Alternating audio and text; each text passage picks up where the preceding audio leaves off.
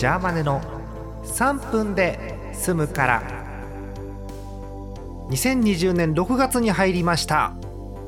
はいやー。もう6月。え6月1日月曜日の夜でございます。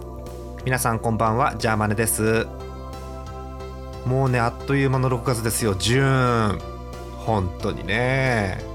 えー今年もえこの月が終わると半分終了ということでございます。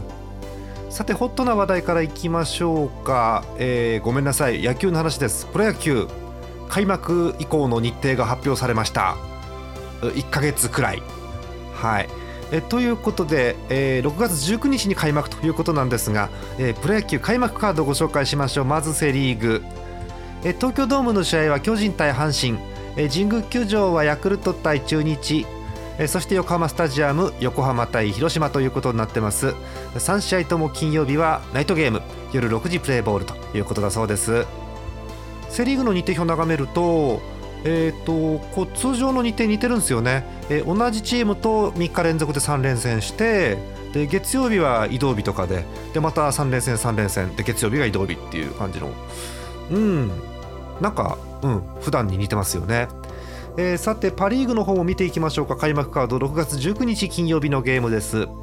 京セラドーム大阪はオリックス対楽天。えペイペイドーム今年からペイペイドームなんだね。は、えーソフトバンク対ロッテ。えー最後メンタライフドームです。西武対日本ハムという組み合わせになってます。すべて6時プレーボールです、えーパ・リーグはね、えーまあ金曜日からまず3試合はやるんだけど金土日でね。で月曜移動日で火曜から日曜まで同じチーム同士で6連戦。移動なしで6連戦だそうです。うん。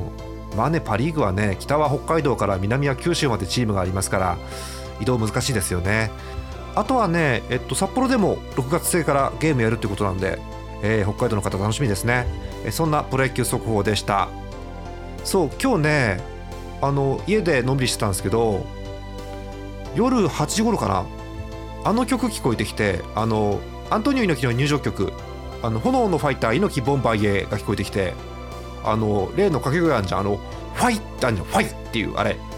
あれが定期的に聞こえてきたからあこれ猪木だと思ったんだけどあのファイは聞こえるんだけど猪木ボンバーイエーは聞こえないの。ファイだけ定期的に聞こえるんだけどだんだんファイがずれてきてなんてことはない。2軒隣のおじいちゃんのくしゃみでした。ファイってくしゃみある？